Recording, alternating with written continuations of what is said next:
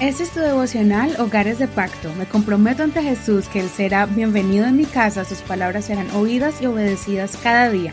Mi hogar le pertenece a Él. Septiembre 3.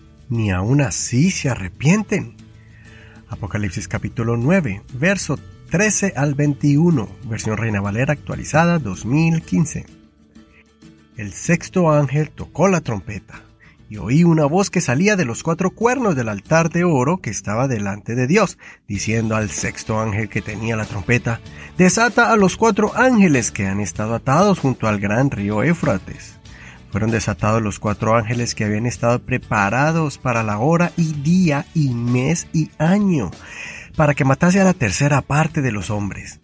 El número de los soldados de a caballo eran de dos miriadas de miriadas yo escuché el número de ellos, y de esta manera vi en la visión los caballos y a los que cabalgaban en ellos, que tenían corazas color de fuego, de jacinto y de azufre. Las cabezas de los caballos eran como cabezas de leones, y de sus bocas salía fuego, humo y azufre. La tercera parte de los hombres fueron muertos por estas tres plagas, por el fuego, el humo y el azufre que salían de la boca de ellos, pues el poder de los caballos está en sus bocas y en sus colas porque sus colas son semejantes a serpientes y tienen cabezas con las cuales hieren.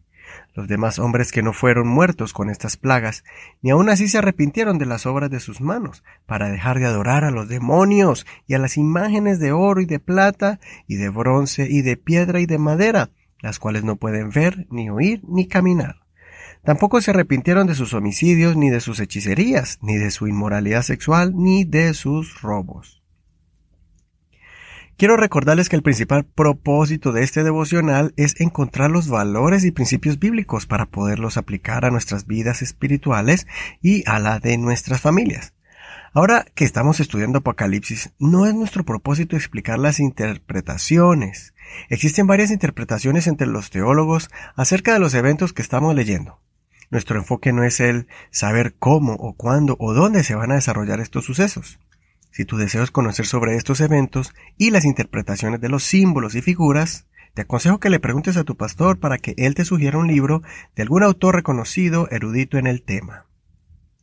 También no olvides leer todos los capítulos completos, pues no siempre se los leo completamente, sino un extracto del verso de nuestro interés.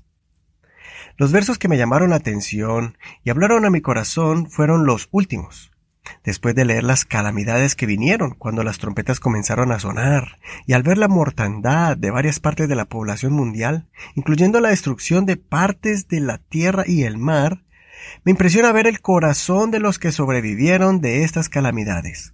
Corazones endurecidos, arrogantes y altivos, que todavía no se humillaban ante el Creador. Y no solamente tenían una actitud desafiante ante Dios, ellos no atribuían el poder y la gloria al Señor. Seguían cometiendo los mismos pecados que hicieron que la ira de Dios viniera sobre la tierra. Examinemos pues esta lista de maldades para que nosotros podamos examinarnos y evitar caer en estas prácticas. Asesinatos. Puede ser una muerte física con un arma o muerte espiritual con nuestras palabras o actitudes. Enojarnos con ira y odio contra alguien. No seamos parte de ningún plan para destruir a una persona. Inmoralidad sexual.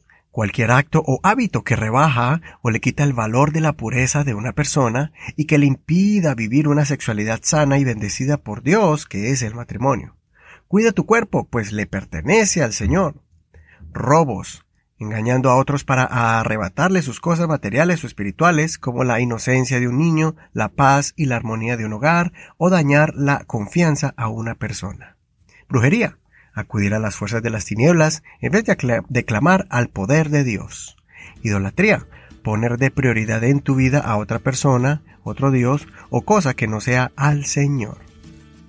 Aprendamos a entender las cosas que a Dios no le agradan Guardemos nuestros corazones de estas cosas, pues el Señor va a traer juicio al mundo entero en la gran tribulación.